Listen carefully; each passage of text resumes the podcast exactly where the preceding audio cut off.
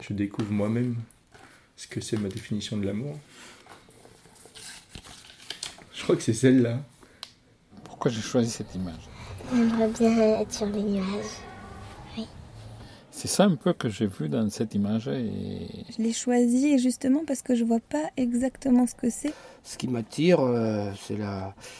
bon, c'est le côté austère, rustique, euh, un peu un climat rude. euh, Un endroit pas facile, mais qui, qui est très attachant. c'est ce qui compte, c'est- c'est l'amour.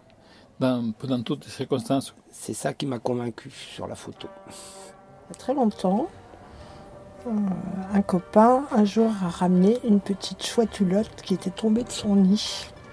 C'est c'est un peu compliqué hein, su- le sujet de l'amour.